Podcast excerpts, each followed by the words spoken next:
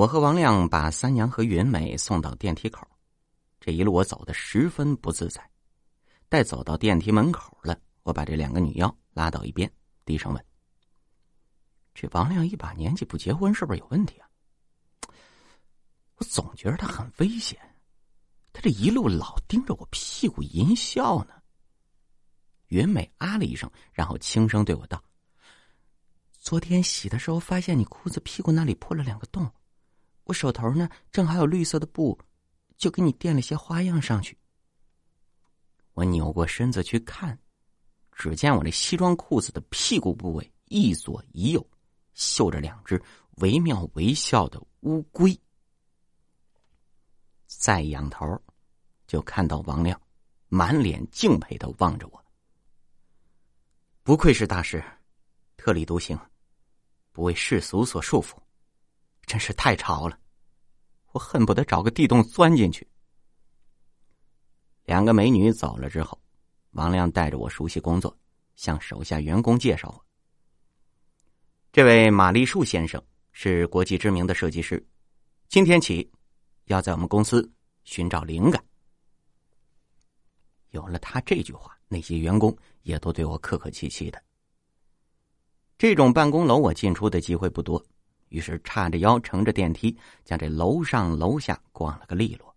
除了老有路人盯着我屁股看，其余的也都挺舒心的。办公的时候，那些人忙的跟车轱辘一样，正襟危坐，一脸正经的对着电脑，不是噼里啪啦的敲着键盘，就是一个劲儿的点着鼠标。我见面前一姑娘对着电脑不停的点着鼠标，一时紧张，一时兴奋，心道：对工作如此认真的人可不多见呢。要是能挖角去我公司就好了。想吧，探头去看他的电脑，结果荧屏上一个大大的“高兴网菜园子”，偷菜呢。本来呢，我是想着中午跟王亮聊聊，没想到他临中午跑出去办事情去了，百无聊赖，只能是一个人去食堂解决温饱问题。中午这会儿人正多呢，我端着饭菜找到位置，所过之处笑声不断。公司人跟没见过人屁股一样盯着我裤子。按云美的说法，这乌龟长命百岁，这是吉祥幸福的象征。可这会儿，我一点幸福感都没有。云美还说，不过这乌龟精比不上鳖精，回去以后要在我门上。画两只鳖来护院，被我坚决的拒绝了，并且千叮咛万嘱咐，让三娘看好他，千万别乱画，这才让他们走的。唉，人跟妖怪的代沟，不是一般的大呀。我正伸长了脖子找位置，忽然听见有人说了一句：“这人是王经理找回来的设计师，据说很有名。”另一人说：“就是。”你们广告部的王亮啊！我连忙顺着声音看过去，只见王亮手下都坐在一起吃饭，正好还空着一个位子。我走过去坐下，打过招呼，套他们的话：“你们经理挺厉害啊，年纪轻轻就当官了。”我这话一出口，众人顺利的接话下去，七嘴八舌：“他是我们公司最年轻的经理，今年刚升上来的。”啊，傅庆成。很器重他的，说来也怪啊，他也没对公司做什么贡献，听说也没什么背景，这莫名其妙就挤掉好几个人升上来了。得了吧，升这种地方也不知道是好事坏事呢。现在公司里的人全知道，就他一个人蒙在鼓里。另一个又说：“这不，今天又有两个人辞职了。他早上还问我，怎么这些人没干两天就辞职呢？”一干人嘿嘿笑起来，嘿嘿，加班了吧？我听得稀里糊涂，问道：“为什么辞职啊？”因为这公司……这人说到一半，被旁边人用胳膊戳了一下，转口说道：“嗯，嗯，没什么啊。”我说：“你跟我说说，我绝不说出去。”大多数人。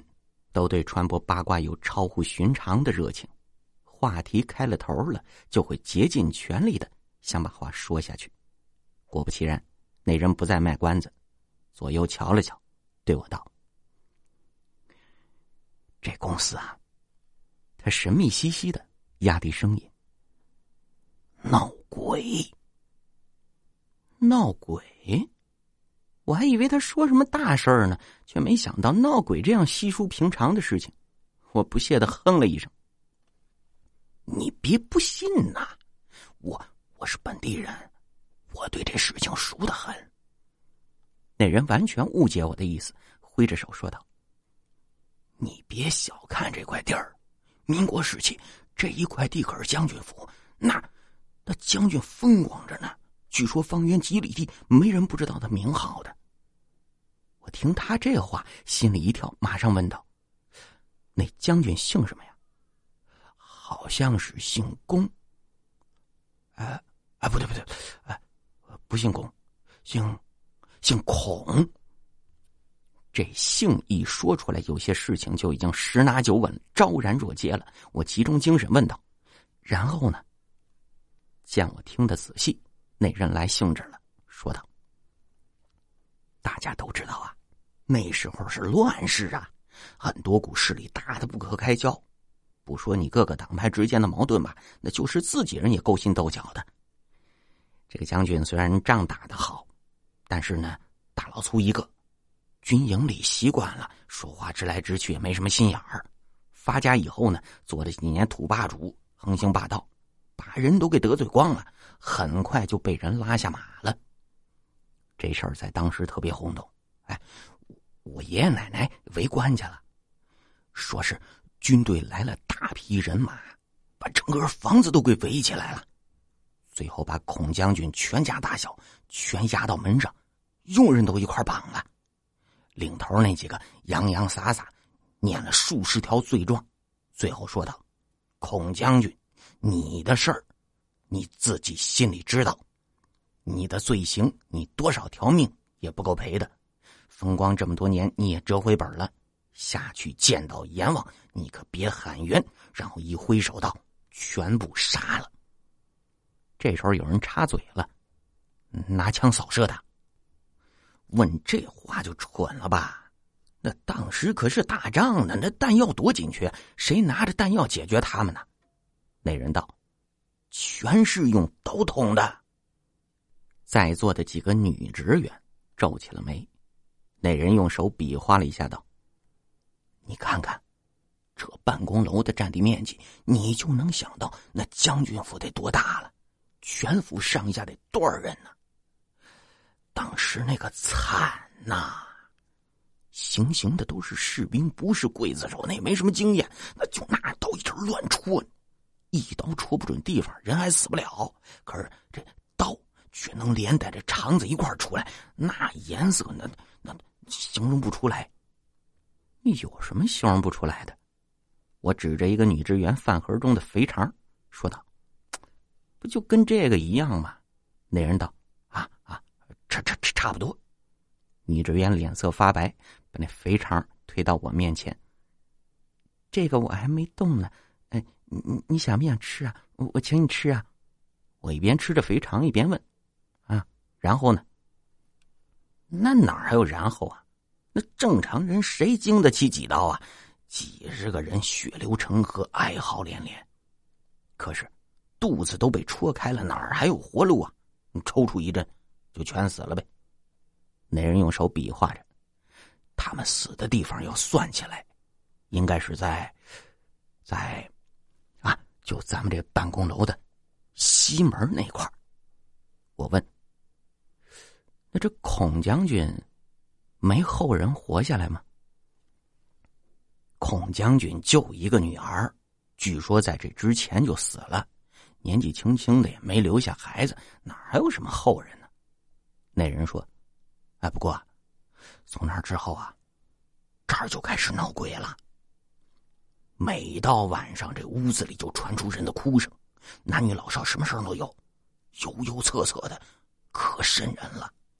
所有的人都说是孔家人死不瞑目在作祟呢。后来，那个领头的那人带着手下住进去了，知道吧？你们鬼怕恶人呐，这些鬼都是被他们杀的。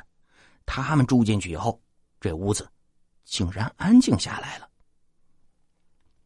再后来呢，战争白热化，这帮子当兵的又去打仗，这房子也就没人住了，屋子又继续继续开始闹鬼。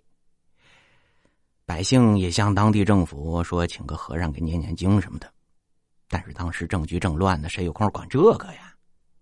可是说起来啊，也是挺怪的。你说，当时兵荒马乱，多少人流离失所，这块地儿就这么一直空着，这屋子什么的都好好的，可是没人住进去。